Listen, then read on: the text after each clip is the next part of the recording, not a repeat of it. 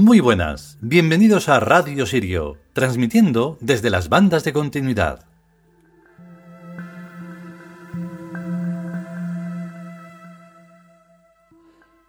Bueno, hoy eh, digamos que vamos a mm, tener un pensamiento, mientras si escuchamos bien el, el capítulo, un pensamiento en plan, oh, qué filosófico.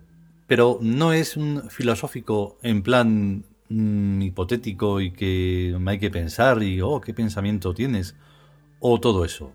No, es un pensamiento que está en esa, en esa línea, o sea, en la línea de la trascendencia, en la línea de esas realidades que no percibimos, o sea, en la línea de la vida.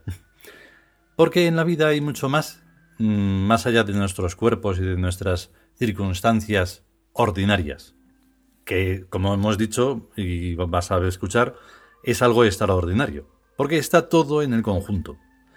Em, también es curioso eh, la referencia sobre el cielo, porque, claro, como siempre se dice, gracias sean dadas al monoteísmo en el que se ha, que, se ha quedado con el cielo, mientras que no es así. O sea, están representando realmente un infierno. El cielo tiene que estar aquí, así como hay muchísimos infiernos que están aquí y están poblados por un montón de gente mala que está haciendo el mal. Y los cielos los crea uno, o sea, no hay otra cosa. Los infiernos también, pero uno de los infiernos tiene que alejarse. Y entonces los cielos, crearlos, vivirlos y si se pueden compartir, pero en plan bien, pues mejor. En plan bien porque a lo mejor viene uno, se aprovecha y es uno que pertenece a un infierno y claro, ya te lo desbarata todo. Vamos con el capítulo.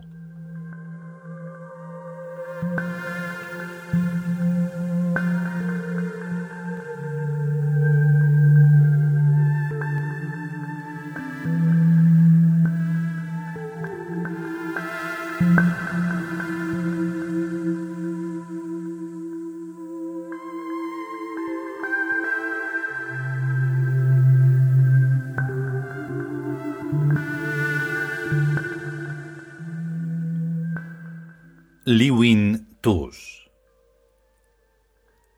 El lenguaje de los dioses.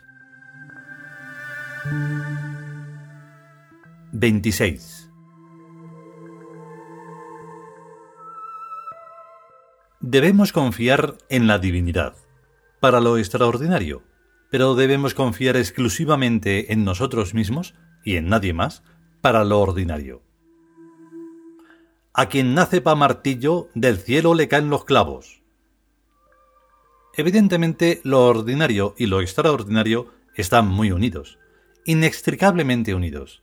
Y así debe ser porque el cielo empieza debajo de las suelas de los zapatos. Debajo de las suelas de los zapatos hay un poquillo de aire, o sea, de atmósfera, y la atmósfera es la parte sublunar del cielo, como todo el mundo sabe. Vivimos, pues, en el cielo. Y esto significa que todo lo que hacemos es extraordinario, aunque no nos demos ni cuenta.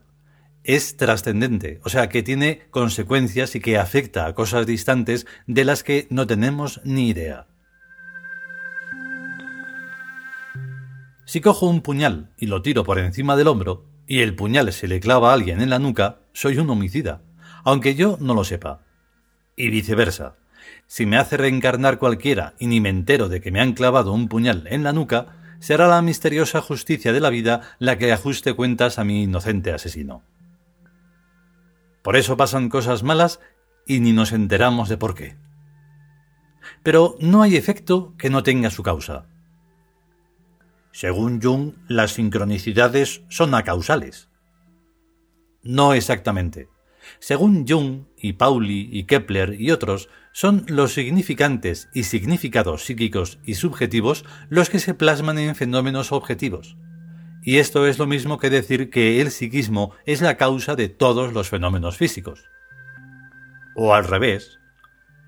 Si fuera al revés, todo el mundo pensaría y percibiría lo mismo, que no es el caso. A las sincronicidades les pasa lo que al eslabón perdido, entre los monos y los humanos o humanos. Puede haber algo que sea a la vez causa del psiquismo y de la fenomenología, pero causa hay siempre. ¿Y causa incausada? Eso no hay nunca.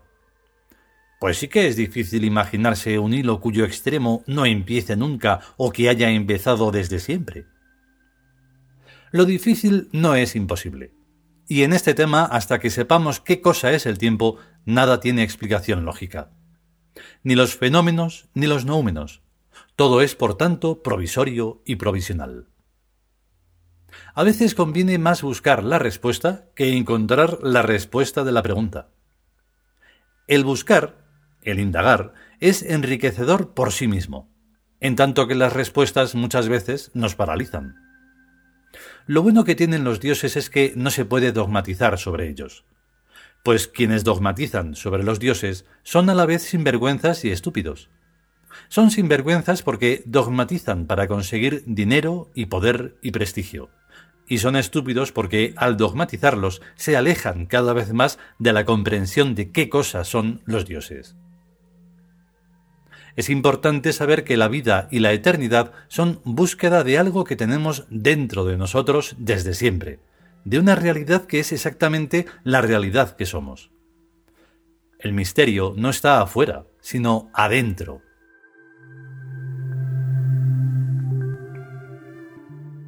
En el mundo exterior o universo y cosas de esas, hay reflejos de las estructuras que personalmente somos, igual que ocurre con los ojos que únicamente pueden visionar estructuras homologables con la suya propia, y con la del nervio óptico, y con la del área cerebral de la visión.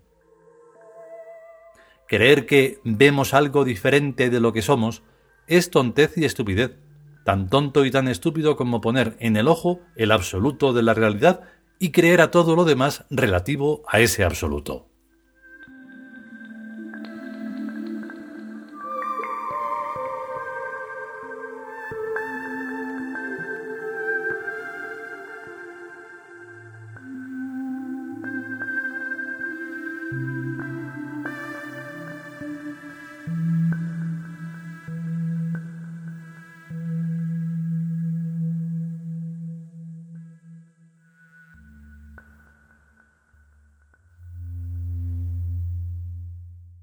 Y hasta aquí este vigésimo sexto capítulo del libro El lenguaje de los dioses.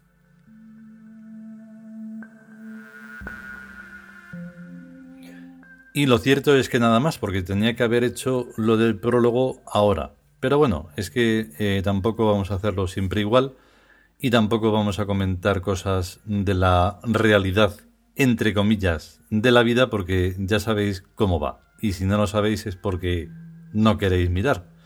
Yo cada vez miro menos porque ya me lo sé. O sea, con este tema de la pandemia y dirigido por un desgobierno de psicópatas y criminales, pues mientras no se quite eso, va a seguir todo igual y lo que es peor, peor. Entonces, pues, mm, paciencia, mucha paciencia, cuidarse mucho, estar atentos a todo y nada, si podemos y sobre todo si queremos, pues volveremos con un nuevo capítulo. A estar bien. Hasta luego.